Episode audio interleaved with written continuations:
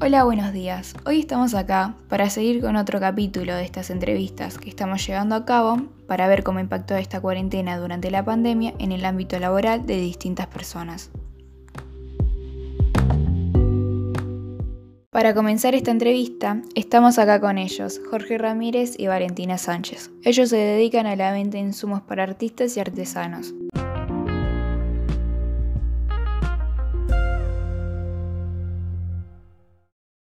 Vamos a empezar con esta pequeña entrevista. Espero que les guste y que lo disfruten. Primera pregunta. ¿Hace cuánto trabajan en la venta de insumos para artesanos?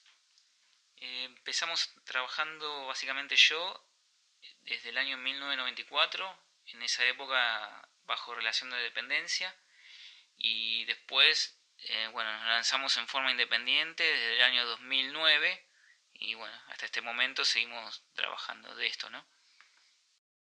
¿Por qué eligieron ese rubro? ¿Qué les gusta? ¿Qué les disgusta? ¿Por qué? En principio todo comenzó como una necesidad de trabajo, lo tomamos como una salida laboral y bueno, después fuimos aprendiendo el tema de cómo utilizar los productos que, vendíamos, este, cómo se utilizan, cómo, son, cómo aplicarlos a las distintas técnicas hay gente que estos productos eh, los usan como divertimento, como pasatiempo. Hay gente que lo hace como salida laboral. Hay gente que lo usa para como profesional, pintores. Hay gente que hace artesanías nada más. Y bueno, todo esto vienen a consultarnos a nosotros cómo utilizar, porque hay una muy grande la gama de productos y distintas técnicas y distintos efectos que da cada producto. Y bueno, todos estos productos este, buscan orientación, ¿no? Porque hay gente que no tiene idea y vienen con una idea en la cabeza y bueno, nos preguntan cómo llevarla a cabo. Entonces, bueno, todo eso está bueno porque después la gente viene y nos muestra las cosas que, que han hecho y vienen contenta, eh, todo eso, bueno, uno también lo pone contento. Después, eh, cuando empezamos a lanzarnos en forma independiente, empezamos con la creación de productos en madera. Digamos, empezamos a fabricar productos en madera, que también este, está bueno porque crear productos, eh, tener ideas y llevarlas a cabo, plasmarlas en madera también está, está muy bueno. Eso también nos gusta. Este, y bueno, verdaderamente hasta el momento eh, no hay nada que no nos disguste. Estamos muy contentos con lo que hacemos, con el trabajo y bueno, nos gusta. ¿Cómo afectó la pandemia en la venta de los insumos? ¿Subió o bajó? En realidad subió este, porque las personas estaban más en sus casas y por ahí necesitaban este, reciclar algún mueble o hacer artesanías eh, en el hogar. Eh, también los artesanos que suelen trabajar eh, con ese material fabricaron, este, pintaron, lo cual ellos lo podían vender por internet o, conocidos y en realidad este, no afectó en nada el tema de la pandemia para nosotros. ¿Los clientes estuvieron conformes? Sí, estuvieron conformes eh, porque al principio este, fue eh, la entrega puerta a puerta, em, también el tema del delivery y el tema, lo que sí puede ser que haya afectado el tema del correo por las demoras que hubo las entregas, eh, bueno, pero debido porque había cortes y por la situación. Pero en realidad estuvieron, la mayoría estuvo conforme. ¿Cómo se manejaron con las entregas personalizadas? En principio, bueno, todo se llevó a cabo por la gente que estaba cercana. Nosotros como vivimos en provincia, eh, teníamos material en nuestra casa, así que la gente cercana podía pasar a retirar los productos por nuestra casa y nuestro punto de ventas está en capital, así que bueno, eh, cercano también, así que caminábamos unas cuadras, pero bueno, a la gente le servía para la gente que estaba en provincia y la gente que estaba en capital podía acercarse y tener los productos. Después con el tiempo fuimos eh, entregando en bicicleta, después eh, conseguimos, como los de deliveries en moto funcionaron todo el tiempo, conseguimos una persona con moto eh, y bueno, él se encargaba de todo el tema de delivery en Capital, en el centro, porque desde todos los puntos se contactaban por las redes y bueno, así pudimos manejarlo.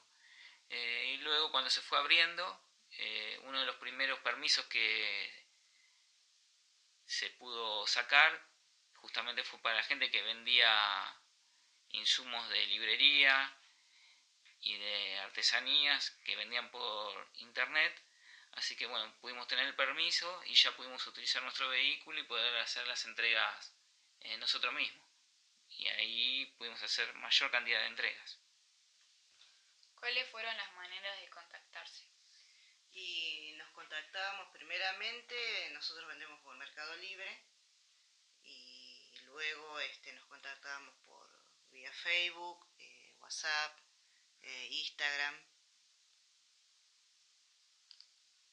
¿Pudieron adaptarse a la vida diaria? Sí, eh, pudimos adaptarnos, este, nos dividimos los trabajos eh, en casa ya que vivimos en provincia y Jorge en el local de lado capital.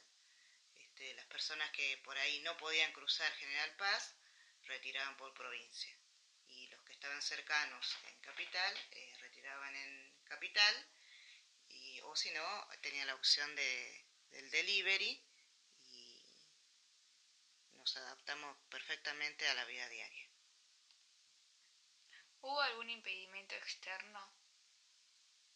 El impedimento básicamente fue el tema de no poder circular.